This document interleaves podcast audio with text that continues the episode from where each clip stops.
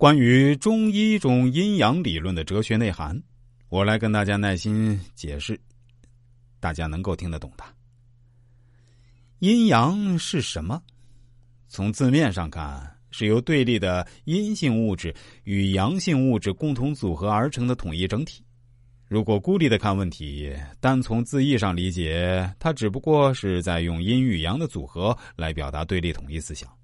但实质上，阴阳不仅仅是在表达对立统一这么简单，它以对立统一为本质，吸取了中华文明的全部精华，凝聚了宇宙间一切事物运动变化的基本法则，已经演变成为一个具有普遍性的标准化规范模式。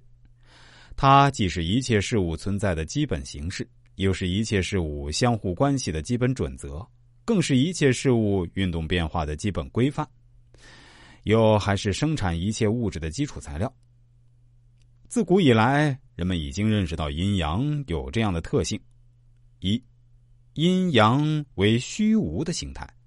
没有实质性的物质存在，是一种有其名而无其形的一种概括性表达；第二，阴阳拥有气与理的双重面目，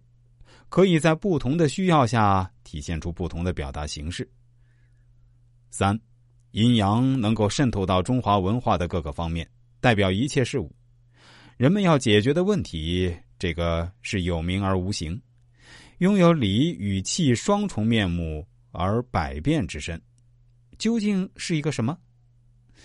为阴阳确定一个标准的身份，为阴阳下一个现代化的标准定义，让所有人都能够正确的知道阴阳是什么，这很有必要。为了让人们能够容易明白，这就必须要对新时代的新思维从总体意义上做一个准确表达。